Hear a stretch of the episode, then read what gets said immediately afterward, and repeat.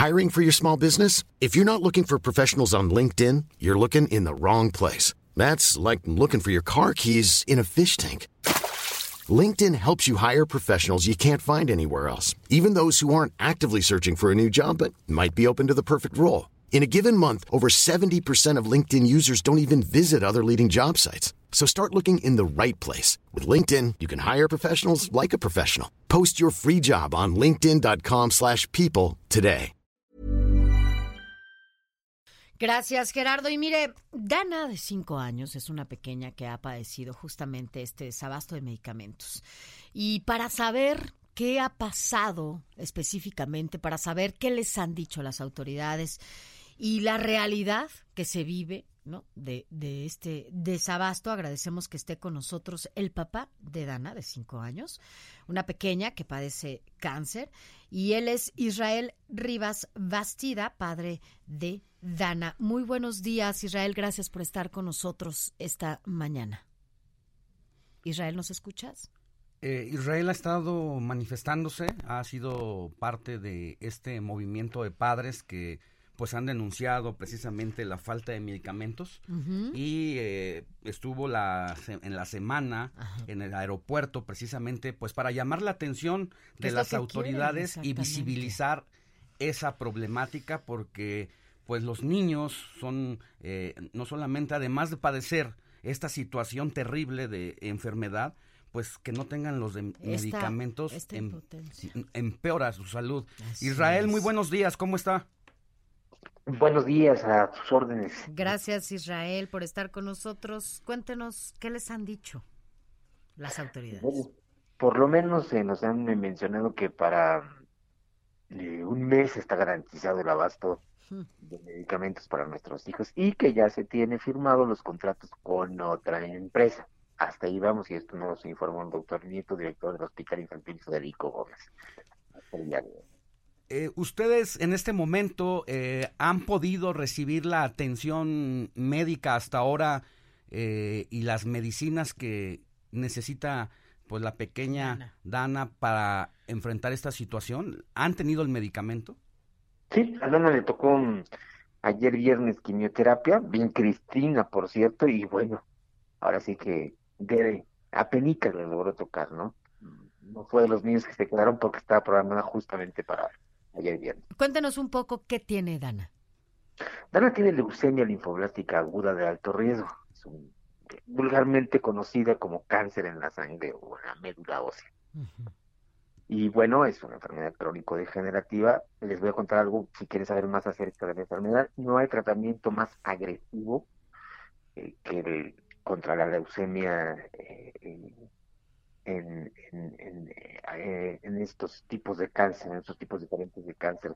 El tratamiento de mantenimiento para que no regrese son 120 semanas, más todo el proceso de reinducción y de remisión. Entonces, estamos hablando de más de tres años constantes de quimioterapias. Y bueno, es muy, muy agresivo para los niños. Israel. Eh... es alentador, porque la tasa de supervivencia en países, digamos, como Canadá o Dinamarca o estos es del 90%. Usted eh, ha tenido la oportunidad también, pues, de conocer a otros padres eh, que están en una situación, pues, similar a la de ustedes.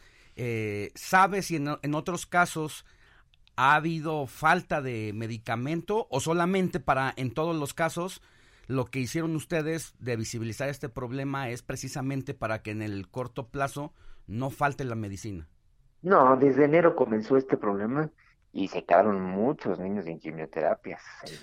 Eh, eh, eh, comenzamos en el año 3, 2, 3, 4 de enero sin quimioterapia, sin ningún medicamento para quimioterapia. Entonces esto nos alarmó muchísimo, nosotros estuvimos denunciando en redes sociales, el compañero Omar Hernández fue a hablar a las T de salud, le prometieron que este que ya iba a llegar y que ya va a llegar y que ya va a llegar y bueno dijimos el medicamento viene en burro o qué no ahora para la gente que bueno no no sabe de estos tratamientos Israel eh, es un tema de vida, eh, un tratamiento para de cáncer, ¿no? Para niños y niñas. Eh, una, una quimioterapia que no se haga, pues lastima en absoluto y rompe con el tratamiento esto es lo que de alguna manera pues ha hecho que ustedes salgan a las calles, incluso vayan a Palacio Nacional porque quieren que las autoridades cumplan con el abastecimiento de medicamentos. Si no se cubre con una quimio, ¿de qué manera afecta el tratamiento de los niños? Bueno, voy a citar lo que dijo el doctor Carlos Leal del Instituto Nacional de Pediatría. Cito la fuente. Cuando tomamos la primera vez el aeropuerto, no sé si ustedes recordarán, sí. dijo, por cualquier razón y motivo, cuando se interrumpe una, un ciclo de quimioterapias para los niños, hay riesgo eminente en el regreso de la enfermedad y por lo tanto menoscabo en la salud del paciente. Textualmente casi no lo aprendí porque lo dijo mucho, y lo repetí mucho, ¿no? Hay pues menoscabo, ¿no? Y dice, y todavía dijo el doctor Carlos no lo digo yo, lo dice la literatura internacional. Claro.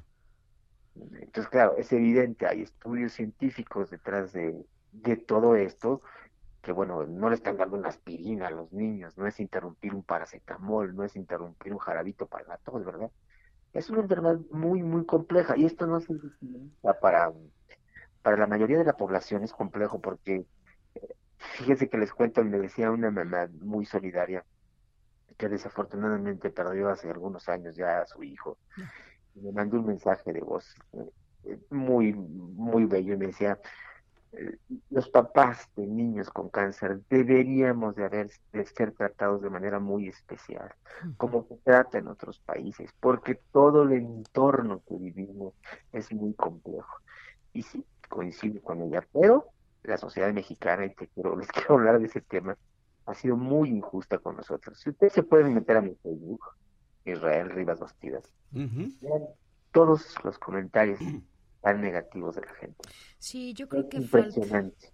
Es triste de repente toparnos con una sociedad un poco, con, alguna parte, no creo que todos, pero sí con parte de una sociedad insensible, indiferente a esta situación.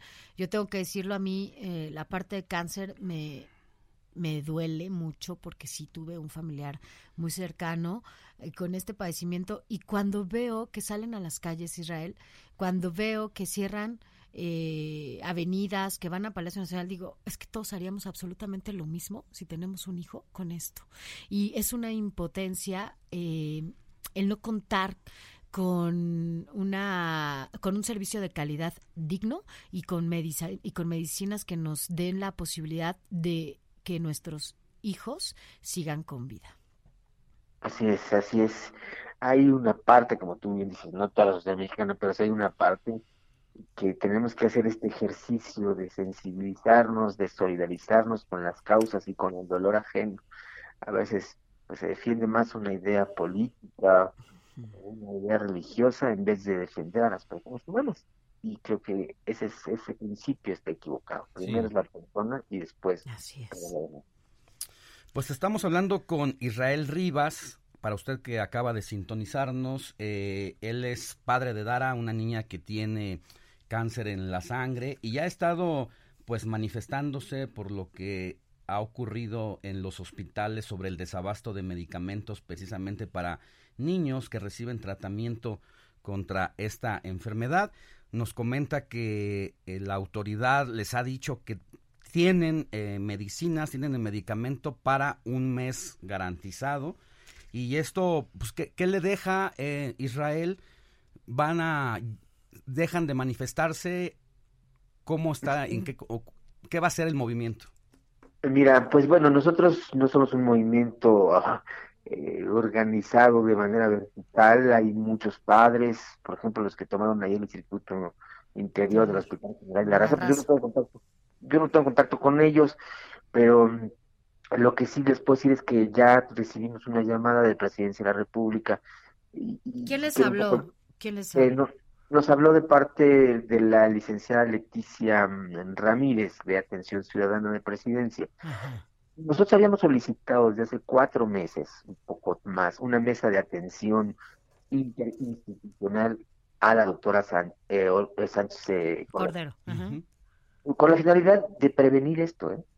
Y ahí están los oficios, me lo recibieron en gobernación. Y justamente, para prevenir que vuelva a pasar que tengan el pulso de nosotros directamente de lo que está sucediendo. Nos podemos reunir cada semana, cada mes o cada tres semanas. No nos hicieron caso, nunca nos contestaron. Ahora nos están diciendo que el martes tenemos ya cita en este gobernación y que se van a instaurar estas mesas. Vamos a aceptar.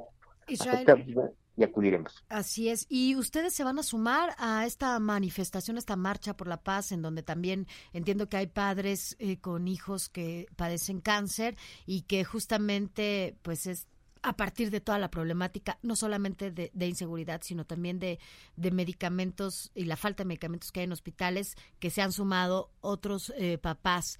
Eh, ¿Ustedes se van a sumar a esta, a esta movilización? Tuvimos la invitación tanto del señor Adrián Levarón como de Javier Sicilia. Javier Sicilia. Y bueno, eh, la invitación se hizo a los padres, algunos iremos, ya quedó de libre albedrío, cada quien irá, yo asumo mi compromiso con, con ellos y sí acepto en solidaridad esto de con ellos para el movimiento Papás con ellos con cáncer y ahí estaremos presentes. Bueno, pues nosotros estaremos muy al pendiente y de verdad esperamos que el abasto pues no se, no se espere un mes porque cuando hablamos de la vida de los humanos, la vida de los niños y niñas es un pues es un tema de, del tiempo, te come el tiempo. Y creo que no se trata de un mes, se trata de un niño o una niña que necesita urgentemente un medicamento para que no interrumpa su tratamiento. Israel, muchas gracias y pues vamos a estar al pendiente ¿no? de, lo que, de lo que pase con, con ellos y con todos los niños que están pues sufriendo por este desabasto de medicamentos. Pues gracias a ustedes, les mando un fuerte abrazo y feliz fin de semana. Y feliz fin de semana. Gracias, Israel. Even when we're on a budget, we still deserve nice things. Quince is a place to scoop up stunning high-end goods for 50 to 80% less than similar brands. They have buttery soft cashmere sweaters starting at $50, luxurious Italian leather bags, and so much more. Plus, Quince only works with factories that use safe, ethical, and responsible manufacturing. Get the high-end goods you'll love without the high price tag with Quince.